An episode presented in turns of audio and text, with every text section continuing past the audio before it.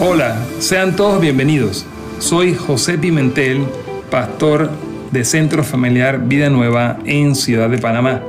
Te damos la bienvenida a nuestro podcast y espero que sea de bendición para tu vida.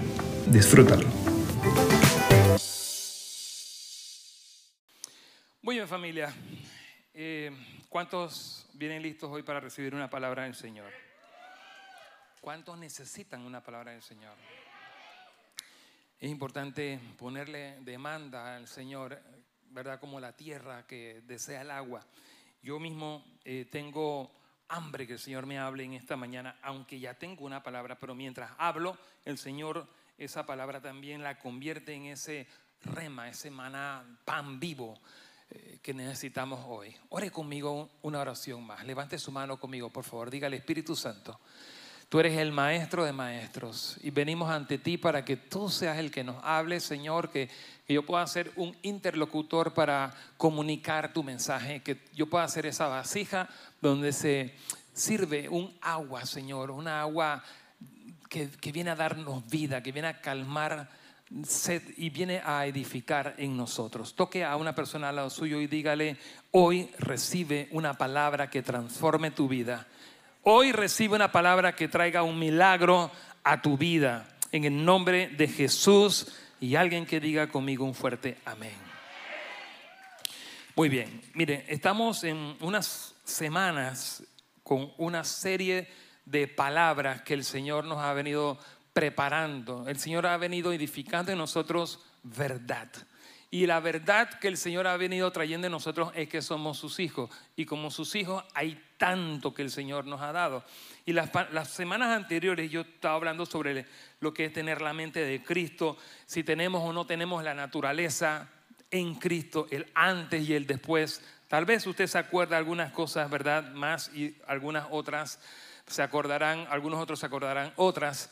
Hemos hablado de, lo, de la importancia que es quién te gobierna, qué te gobierna, qué pensamiento te gobierna.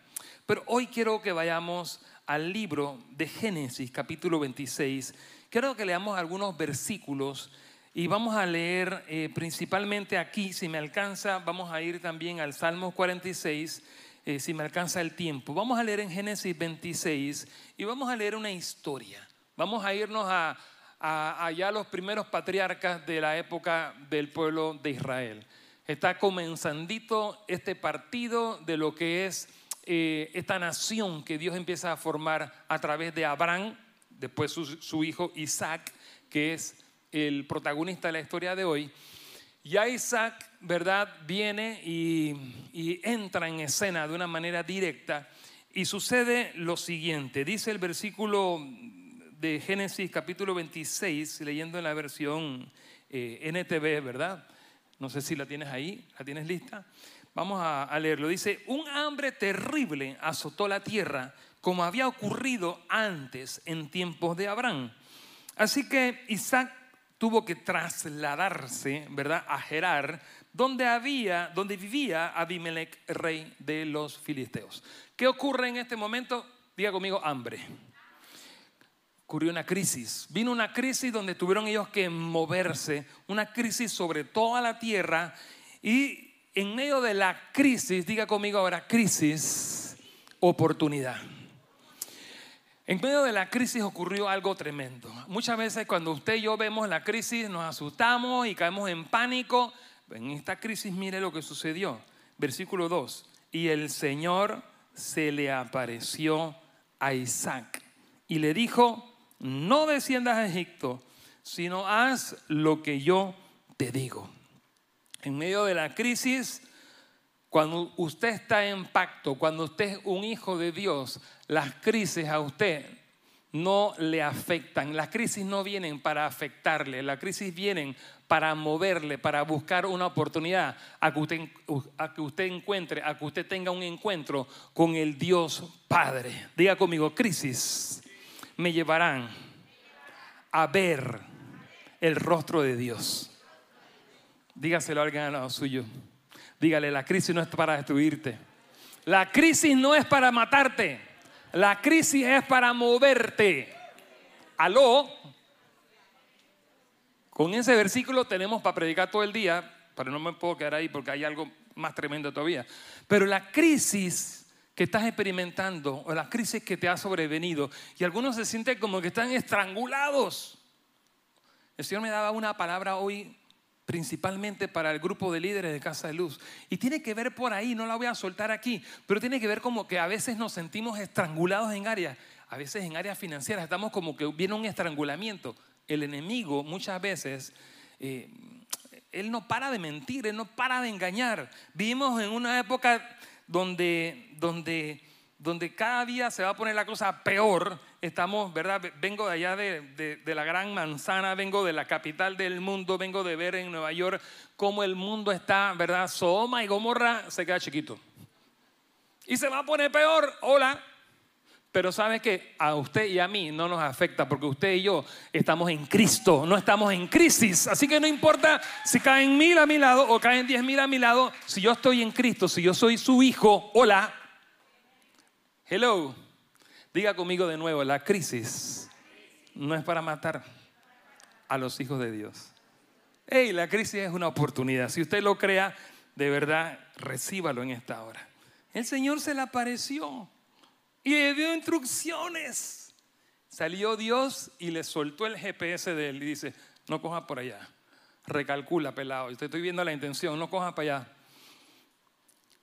Bueno, no quiero insistir ahí porque realmente necesito llegar más adelante.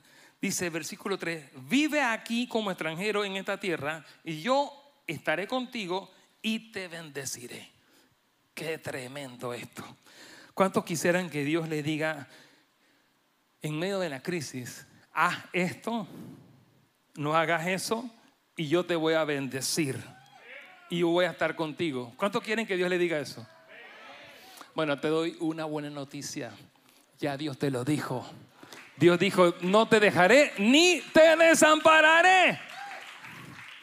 Hebreos 13:5 lo dice claramente y lo reitera. Eso está en toda la palabra de Dios, pero es una palabra para ti. Porque sabes qué? El Espíritu Santo vive en los hijos de Dios. Entonces nunca va a salir de ti. Él siempre está contigo. Hola. Estoy hablando aquí a hijos de Dios. Entonces dice, yo iré contigo y te bendeciré. Yo con estas palabras confirmo que te daré todas estas tierras a ti y a tu descendencia, tal como le prometí solemnemente a Abraham, tu padre. En otras palabras, las promesas de Dios, las promesas de la palabra para los hijos de Dios son verdad.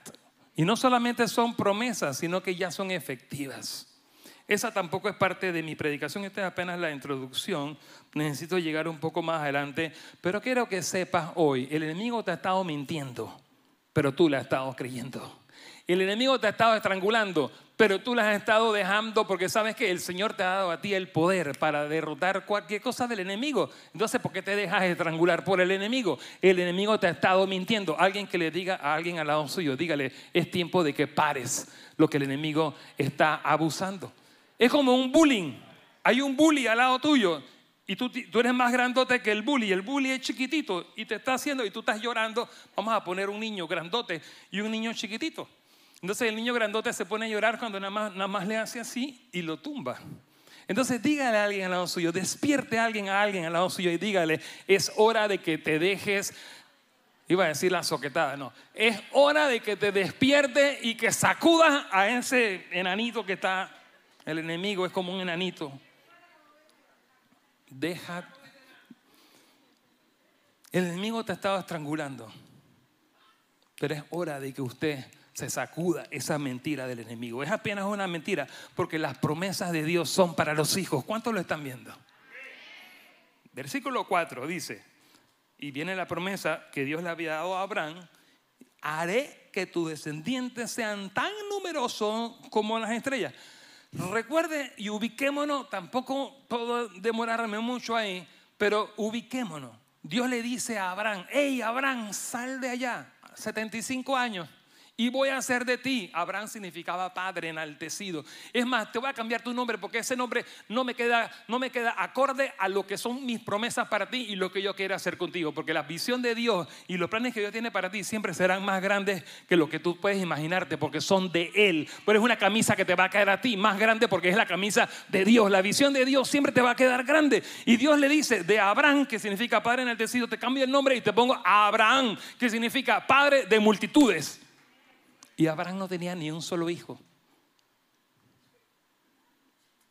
75 años. Y pasaron 25 años para ver al hijo de la promesa. Entonces, ubiquémonos en el momento. Un hijo, tuvo otro que no era de la promesa y Dios, bueno, no quiero llegar en esa historia porque me desvío por ahí. Entonces llegó Isaac y fue el hijo de la promesa y Dios le cree a él.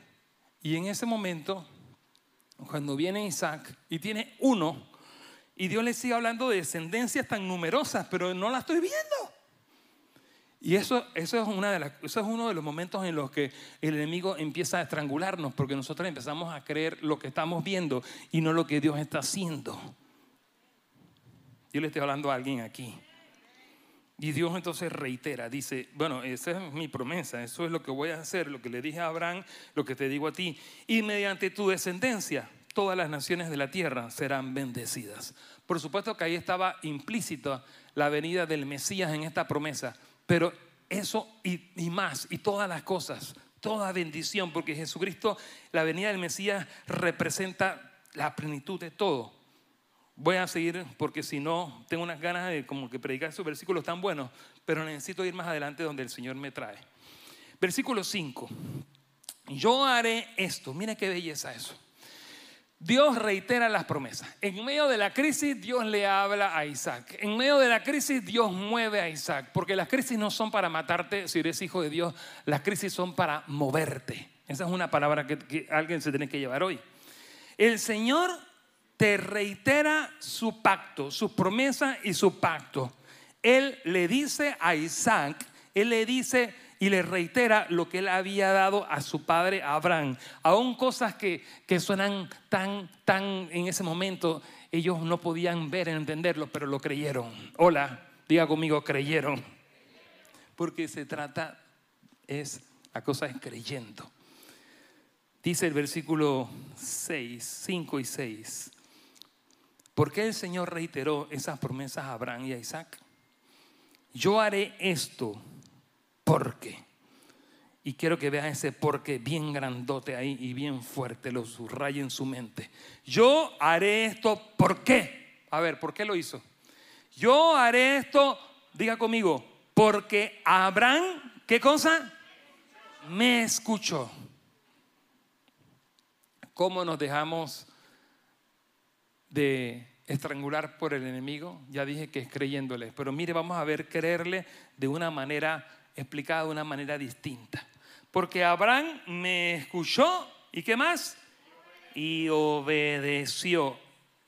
Una palabra en hebreo que hemos estudiado otras veces que es Shema. Escucha Israel, Shema Israel.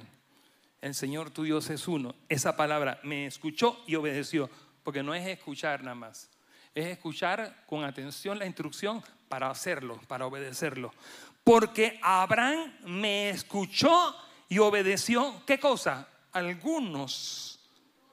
Dice, todos mis requisitos, mandatos, decretos e instrucciones. Hola.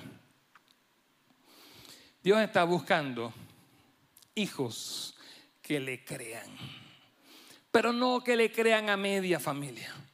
Dios tiene grandes cosas preparadas para sus hijos, como lo preparó para Abraham, como lo preparó con Isaac. Ellos fueron los primeros que formaron esta nación de la fe, esta nación de Israel. Y nosotros somos el Israel de la fe, el Israel del Espíritu. Nosotros somos hoy día el Israel. La iglesia del Señor es el Israel. Y así como Abraham, Dios está esperando que tú también le creas a Él de la manera que Abraham le creyó. Le escuchó y le obedeció todos los requisitos, todos los mandatos, todos los decretos y todas las instrucciones. Bien, eso era algo que tenía que decir y se dijo, caramba. Versículo 6. Entonces Isaac se quedó en Gerar. Y cuando los hombres que vivían ahí, bueno, voy a saltarme un poquito ahí la historia porque ahí se pone, ¿verdad? Un detalle ahí con, con Abimelech, con la esposa de, con Rebeca. Voy a saltarme un poquito ahí para llegar al siguiente punto. Eh, yo iba a leerlo, pero voy a, voy a insistir mejor en otro punto acá. Dice versículo 12. Resulta que Abraham se queda ahí, pues, y, perdón, Isaac se queda ahí. Dice el versículo 12. Cuando Isaac sembró sus cultivos ese año, hola, recuerden cómo comenzamos la historia. ¿Cuál era la crisis que había en ese momento sobre la tierra? Había una sequía terrible y había una hambre. En medio de la crisis no era para matarte, era para moverte. Y en medio de la crisis Dios te mueve y te bendice.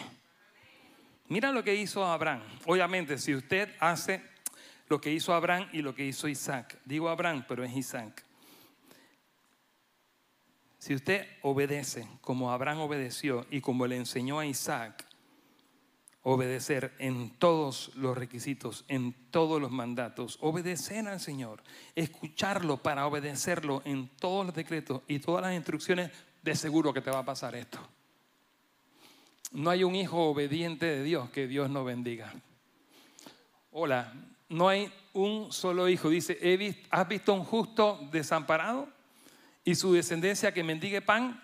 No. Dice, mire lo que dice aquí. Cuando Isaac sembró sus cultivos ese año, cosechó cien veces. ¿Cómo llegó Isaac ahí? No sabemos con qué llegó en los bolsillos Isaac, pero da a entender como que no llegó muy bien. Él llegó casi como un refugiado como esos que cruzan por Darién hoy día, él llegó algo así, él llegó como un refugiado a otra tierra y en ese momento que él llega allá, pero ya se empezó a establecer y de repente tuvo un momento y una oportunidad de sembrar. Él sembró sus cultivos ese año y mire lo que sucedió. Aquí ocurrió un milagro. ¿Usted ve la palabra crisis por ahí? ¿Usted qué ve ahí? Cosechó cien veces más grano del que había plantado.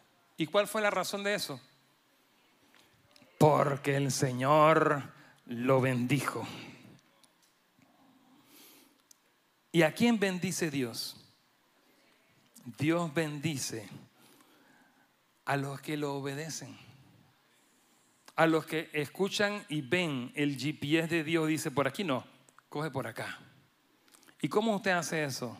Señor, pero ¿cómo hago eso? Usted escucha atentamente y obedece. That's it. Sencillito.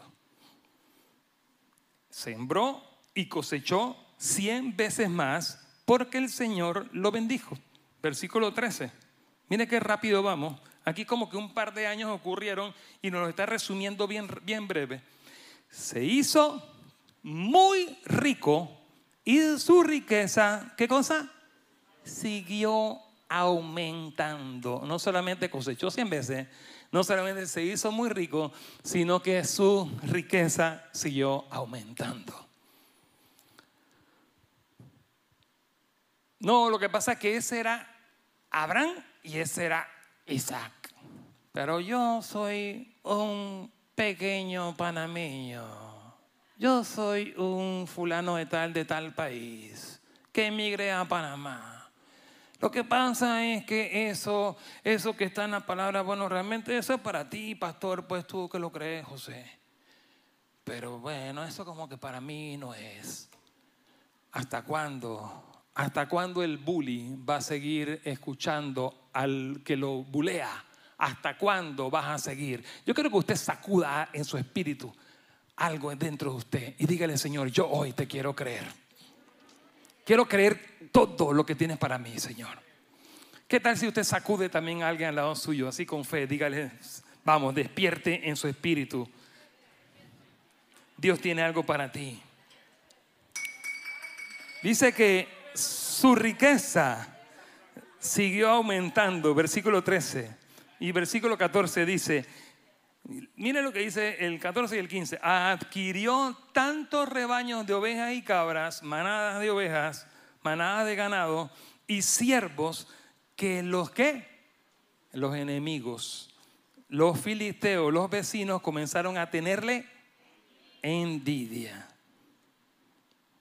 ¿Sabes por qué el enemigo quiere estrangularte? ¿Sabes por qué el enemigo quiere bullearte? ¿Sabes por qué? Porque te tiene envidia. Porque la bendición de Dios está sobre ti. La bendición de Dios está sobre sus hijos. Y el enemigo te tiene una rabia. Te tiene una envidia terrible. Y mire lo que hace el enemigo. Mire lo que hicieron los filisteos. Así que los filisteos taparon con tierra todos los pozos de Isaac. Y eran los pozos que habían cavado los siervos de su padre Abraham.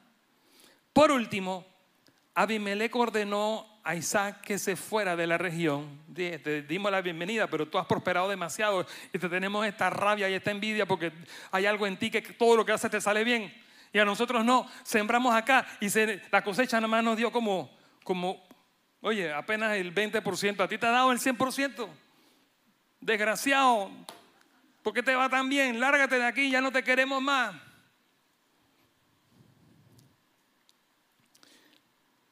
Porque te has hecho demasiado poderoso para nosotros.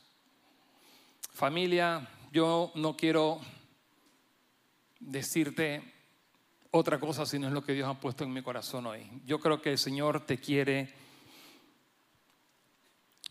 no solamente prosperando, porque lo que, lo que es la prosperidad, a veces nosotros somos como que tan materialistas en, en algunas partes de nuestras vidas, pero la parte material no es lo importante realmente. Dios te quiere obediente para compartirte todo lo que Él es, no solamente, pero también incluye lo que es la prosperidad en las cosas materiales.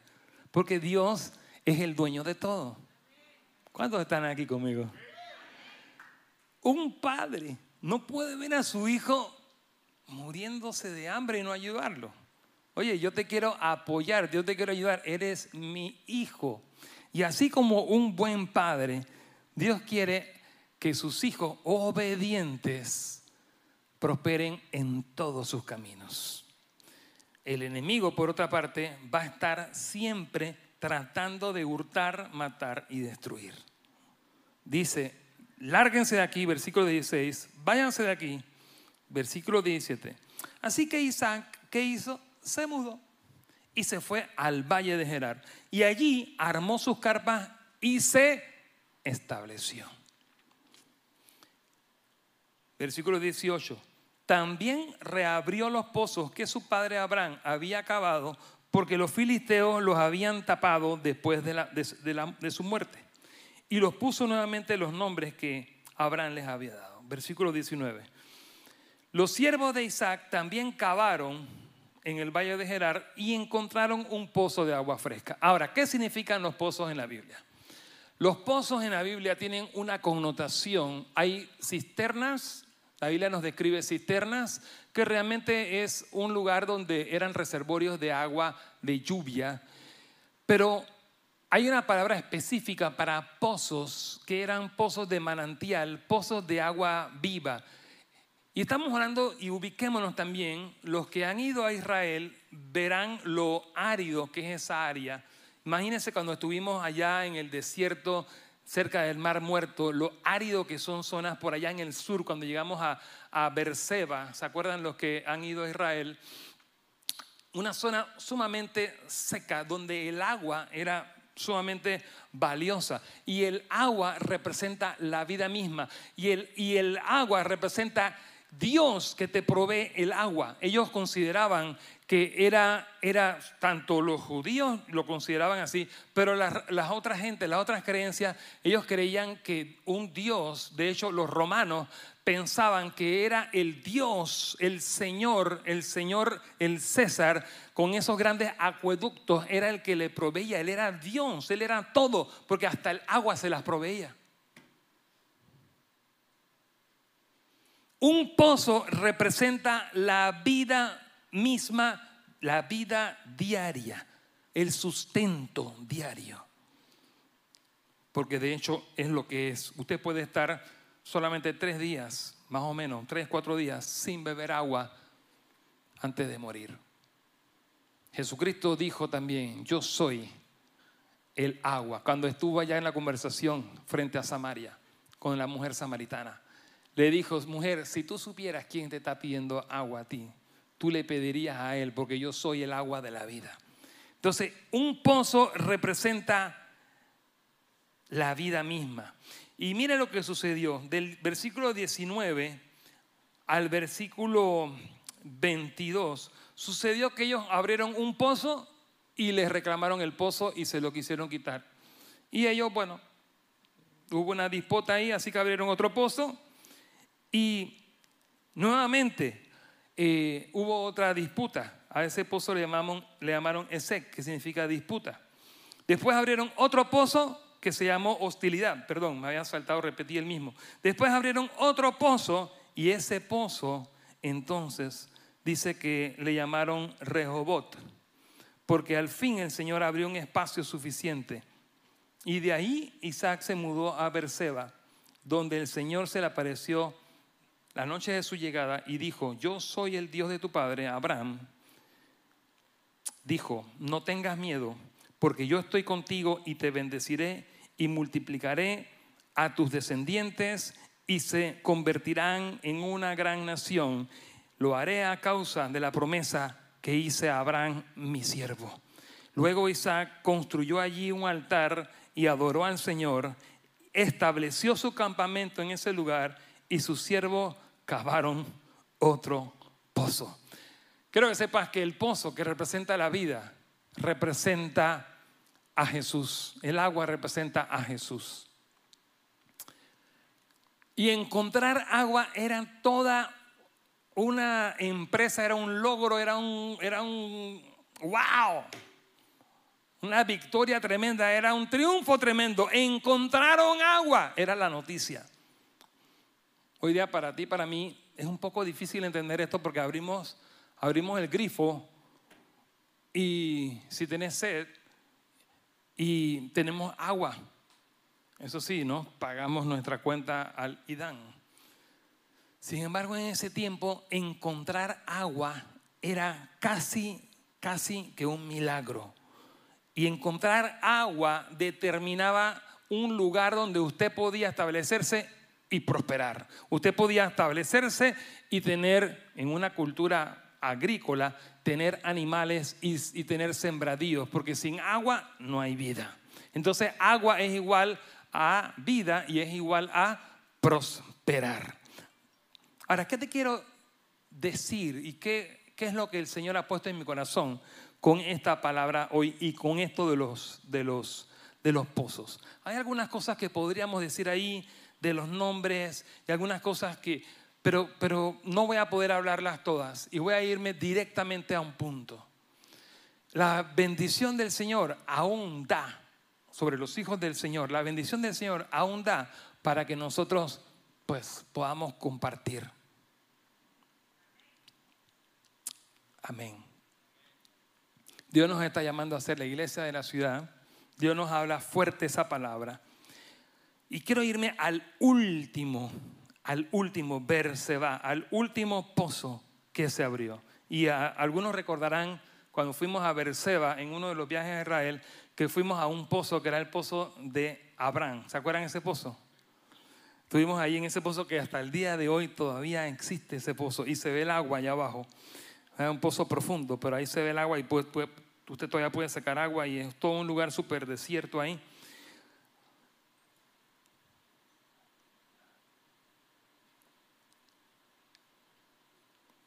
Prosperar como Dios quiere que prosperen sus hijos, hoy día es igual que como lo eran abrir pozos en esa época. Y cuando hablo de prosperar, no hablo de que solamente tu empresa o tu negocio o tú eh, financieramente prosperes, sino en cada área de prosperidad. Porque si usted no tiene salud y usted tiene alguna enfermedad, el tener ¿ah? sanidad en un área donde usted está luchando y visitando tres, cuatro doctores y usted encuentra la razón para que esa tos se vaya o para cualquier enfermedad se vaya, ¿verdad? Pues cuando finalmente usted lo logra, ¿cómo, ¿qué significa eso? Wow, usted tenía un problema y ahora usted no lo tiene. Eso se llama que usted prosperó. La prosperidad de Dios está, señores y señoras, amados hermanos y hermanas, amados hijos e hijas en el Señor. La prosperidad del Señor es integral.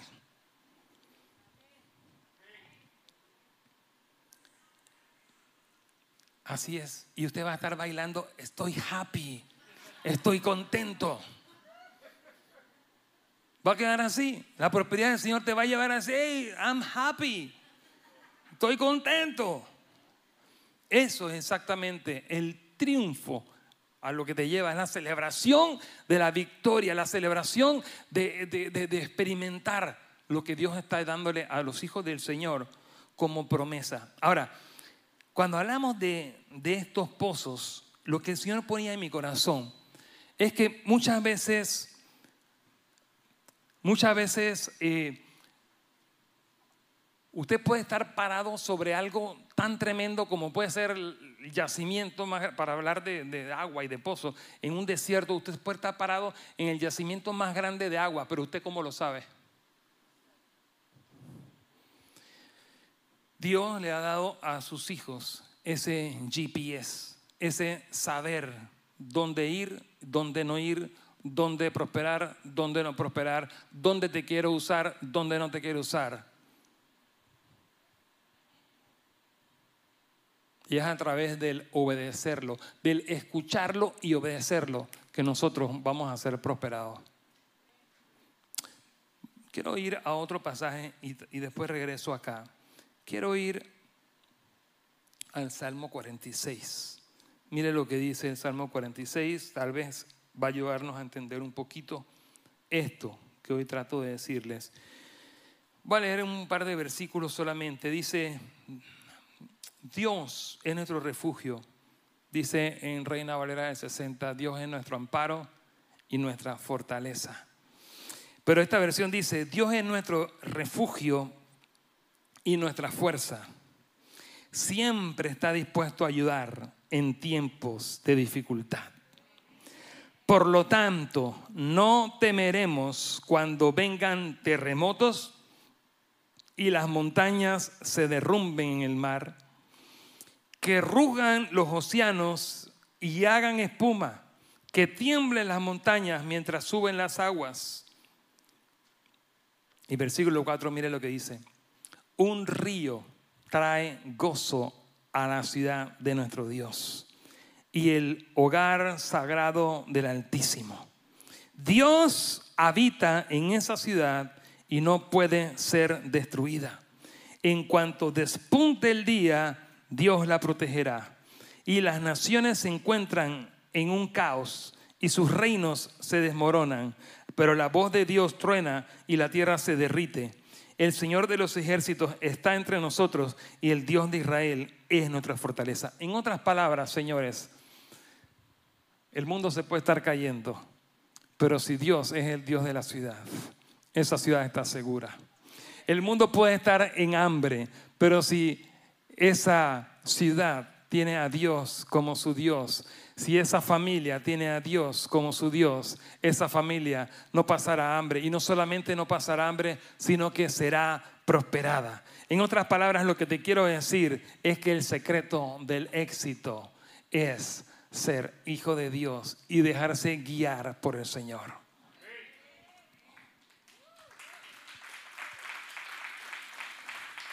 Mediten eso en esta hora.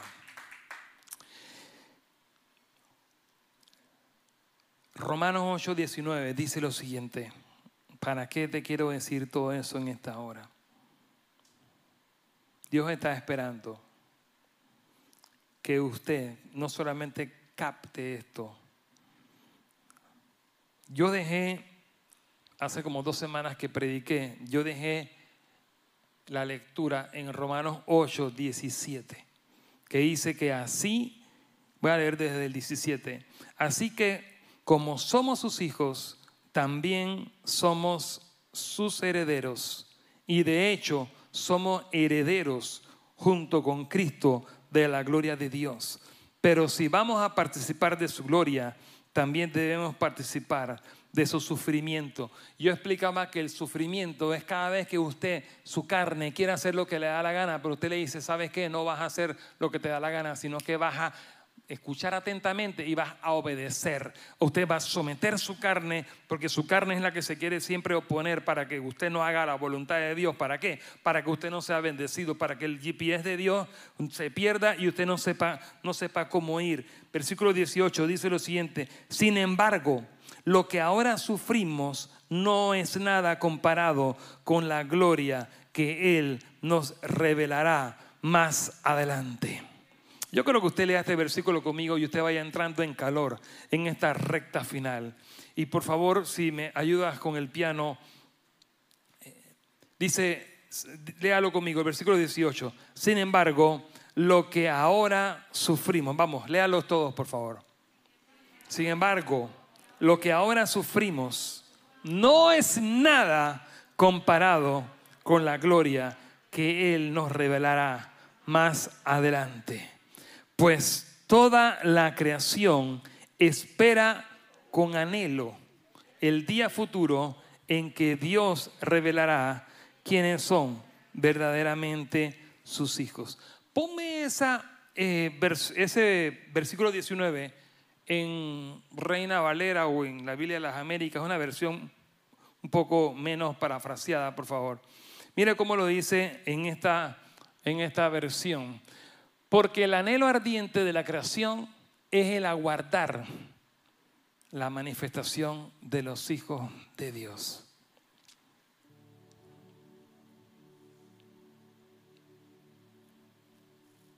Voy a leer un poco más adelante, pero no lo voy a hacer porque quiero detenerme en ese punto. Hubo un Abraham que le creyó a Dios y dice la Biblia que eso le fue tomado por justicia. Él le creyó a Dios sin esperanza, contra esperanza. Los médicos le decían, no te vistas que no vas. 75 años, posiblemente cuántos, 40, 50 años de matrimonio y su, y su, y su mujer no quedaba embarazada. ¿Cuál era el problema? Posiblemente era Sara, porque Abraham después se acostó con Agar y, y la embarazó.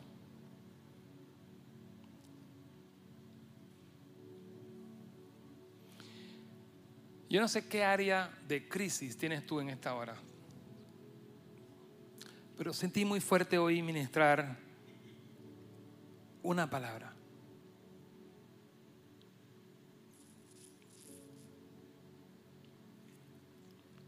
Y es que el que tiene la última palabra es el Señor.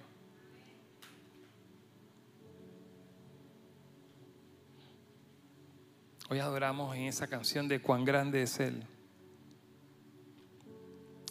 Y vea muy fuerte eso de que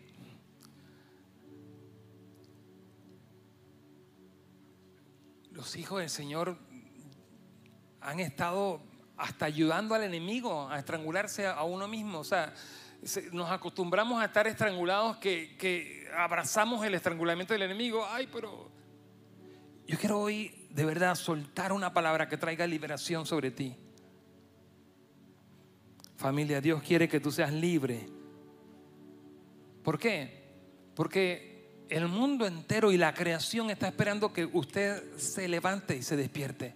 Hay muchas cosas que te están quitando el tiempo y te atribulan y, mantienen eh, tu alma en, una prisión. Y por eso el mundo afuera hizo Sodoma y Gomorra, tanto aquí en Panamá, no solamente en Estados Unidos y Nueva York, sino salga aquí nada más en la noche, cruza aquí la calle. Recorra aquí, le invito a que recorra la ciudad. Pero Dios a usted le ha posicionado como hijo e hija de Dios Dios le ha posicionado, Dios le ha puesto en un lugar para que usted sea sal. Sal que, que, viene y preserva, sal y luz. Sal que viene y que sala para preservar La Biblia dice que somos sal y luz de la tierra. En medio de toda oscuridad, en medio de toda tiniebla. Voy a pedirle a todo el grupo de alabanza, por favor, que, que se prepare. Y quiero invitarle familia a recibir esta palabra hoy. La salvación de un infierno, de una, de una perdición eterna, no era todo lo que Jesucristo tenía planeado para ti en la cruz. Hola. Él tiene más para ti. Yo hablo hoy, yo hablo hoy que se levanten los hijos de Dios, que se pongan de pie, que se levanten los hijos de Dios Levántate, hablo a los hijos y a las hijas de Dios que se levanten en el espíritu, que se levanten y que seamos lo que el Señor nos está llamando a hacer en este tiempo. Para esta hora el Señor te trajo, no para lamentarnos y criticar todo lo que está ocurriendo allá afuera, no, sino para que tú y yo hagamos la diferencia allá afuera. Ya basta de creerle al enemigo por mucho tiempo Has estado dejando ahí que el enemigo viene, se mete y, roba. Usted no, no, haría eso. Usted no dejaría que en su casa a cada rato vengan los maleantes y allá afuera usted los está viendo. Le están agarrando la llave y, la, llanta del carro. Usted no dejaría que alguien agarre a sus hijos ahí ay, mira, ve, le están golpeando a mi hija, a mi hijo. Ay, bueno, ¿qué voy a hacer? Hasta la mujer más débil, donde le estén agarrando a un hijo o a una hija, usted no se meta, por favor, con una mujer que le toca a un hijo. ¿Mm? Por más chiquita o flaquita o por más débil que se vea esa mujer, va a sacar fuerza donde sea y va a decir, suéltalo, sé mi hija. Yo quiero invitarle a que usted hoy sea despertado en su espíritu para que usted no se deje robar más, porque Dios le está llamando a activarse para esta hora, para este tiempo. Cuando estudiamos Esther, usted recordará que Esther tuvo el desafío, pero ella dijo sí, pero ella pudo haber dicho mm, no. Ella dijo algo, para esta hora he sido llamada para hacer esto. Yo siento fuerte decirte hoy que para esta hora, para esta hora, esta casa ha sido llamada esta familia ha sido llamada para esta hora.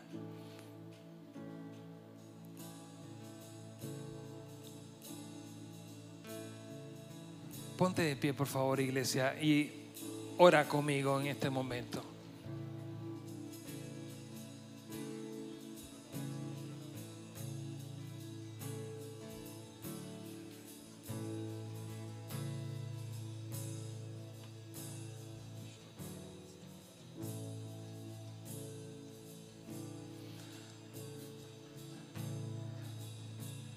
Señor tiene más preparado para ti de lo que has visto hasta ahora. Literalmente siento del Señor decirte que hay, así como Isaac abrió pozos donde no parecía que los había.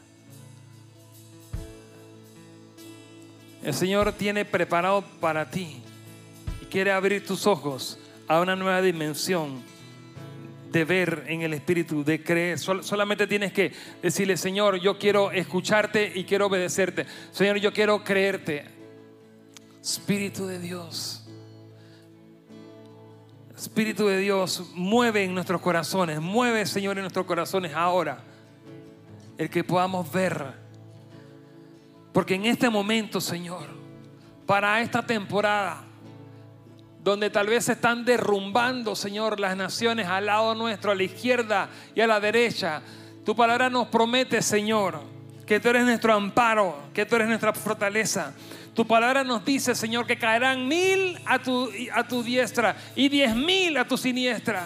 A tu izquierda caerán mil y a tu derecha caerán diez mil. Pero a mí, a ti no llegará. Padre, en esta hora queremos creerte. Vamos, si alguien le crea al Señor, levante en este momento su voz. En este momento fuerce algo en el Espíritu. fuerce algo ahí, sea intencional en esto, en esta hora. Yo siento una batalla en este momento y estoy librando una batalla. Estoy librando una guerra espiritual por esta casa. Estoy librando en esta hora por cada familia en esta iglesia, por cada persona que pueda ser despertada en su espíritu para creerle al Señor. El Señor quiere activarte. El Señor quiere que usted sea ahí, cada casa, cada familia, cada persona, sea un ente, sea un lugar donde, donde Él pueda empezar a impregnar con su presencia, con lo que Él es, con lo que Él tiene. Por eso el enemigo quiere estrangularte. Por eso el enemigo quiere mantenerte ahí, ocupado en cositas, en problemitas, en situaciones.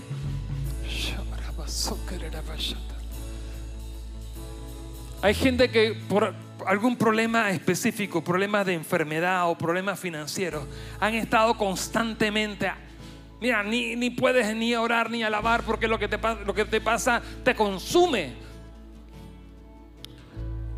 Pero llegó la hora, familia. Llegó el momento donde el Señor te dice, hay libertad en mí, hay libertad en mí, hay libertad en mí. Hay libertad en mí, hay libertad, hay libertad, hay libertad, hay libertad, hay libertad, hay libertad, hay libertad. Vamos, hay libertad. Reciba en esta hora, recibe en esta hora, recibe en esta hora un toque del Espíritu Santo. Recibe en esta hora, dile Señor, perdóname porque yo he estado acostumbrado a estar ahí, siendo oprimido, siendo estrangulado yo he estado haciéndole mucho caso al enemigo, pero no te he estado haciendo caso a ti, Señor. Perdóname. Y en esta hora te decimos, Señor, que quiero creerte. Te digo, Señor, quiero creerte. Muéstrame, muéstrame, muéstrame. Muéstrame, Señor. Envía tu GPS y muéstrame a dónde no debe ir. A, a Isaac Dios le dijo, no, no vayas a Egipto. Quédate aquí, que aquí te voy a prosperar. Quédate aquí, que aquí yo voy a hacer de ti lo que he prometido. Vamos, es tiempo de que las promesas de Dios se hayan, sean para ti, se hagan efectivas para ti. Alguien que pueda levantar su espíritu en esta hora. Alguien que pueda levantar su ser y decirle, Señor, prefiero creerte a ti. Dígale, Señor, quiero creerte a ti. Alguien que pueda decirle, Señor, ahora te creo, te creo, te creo, te creo como Isaac te creyó.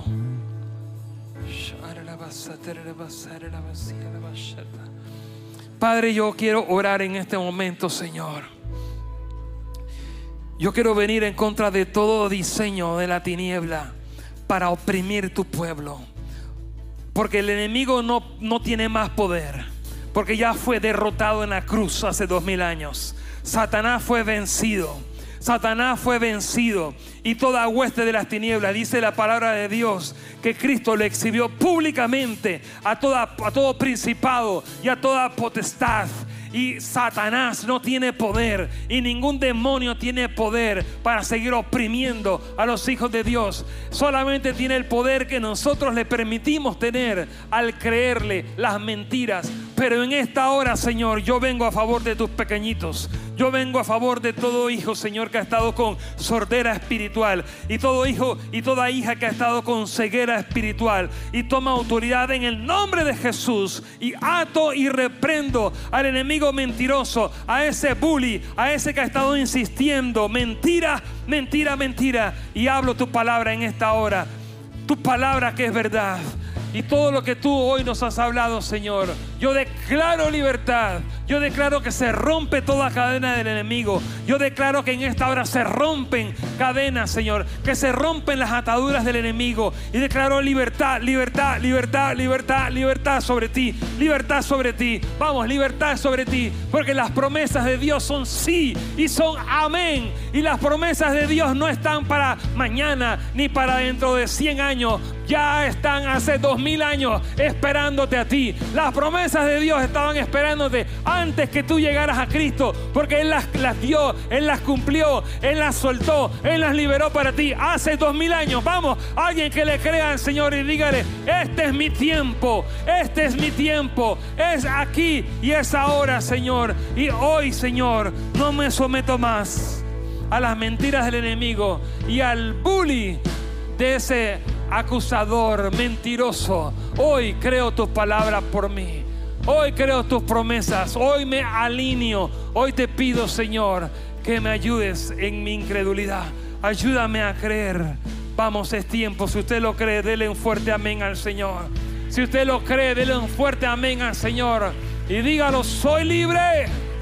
Soy libre. Fui hecho libre porque soy hijo de Dios.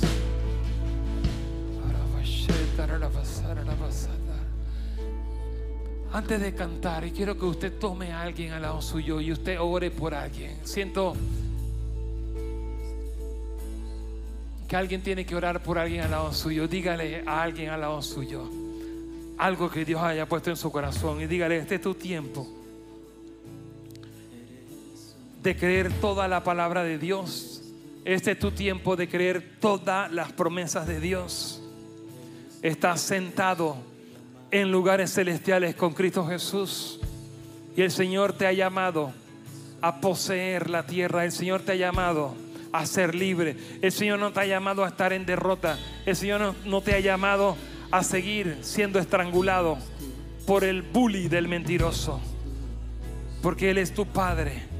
Él es tu Padre. Él es tu Padre. Vamos, recibe el abrazo del Padre. Alguien que reciba el abrazo del Padre en esta hora sea libre alguien que reciba en esta hora libertad. Se rompen las cadenas que te han estado oprimiendo en el área financiera o en el área de la salud o en el área del matrimonio o en el área con sus hijos. Padre, yo quiero bendecir a cada uno en esta casa. A unos que nos miran por la transmisión que hoy no pudieron venir, Señor. Levante su mano que quiero declarar una palabra de bendición sobre su vida. Hijos e hijas que se activan para manifestar en este tiempo, en esta generación. Mire, no hay tiniebla más grande que pueda. Él es la luz del mundo y tú eres la luz porque Cristo vive en ti. No, no hay simpleza, si cabe la expresión, más grande que la sal. Que Cristo, Él dice que tú eres la sal, nos ha hecho lo que trae el condimento en esta generación, en este tiempo. Hijos e hijas, Padre, yo bendigo esta casa y declaro un nuevo tiempo, Señor un tiempo de ver cosas mayores. Tú dijiste en tu palabra, aún cosas mayores, si me creen, cosas mayores que yo harán. Padre, lo creemos. Yo bendigo a tus hijos y a tus hijas, Señor. Con esa bendición que tú nos has dado, yo declaro, Señor, tiempos de milagros en este momento. Toca, Señor. Gracias por lo que has hecho hasta ahora, pero gracias por lo que harás y esta semana será una semana de encuentros divinos como Isaac. Padre, gracias. Gracias porque tú eres el que bendices. Y no importa dónde estamos, ahí donde nos llevas, ahí nos bendices. En el nombre de Jesús. Amén.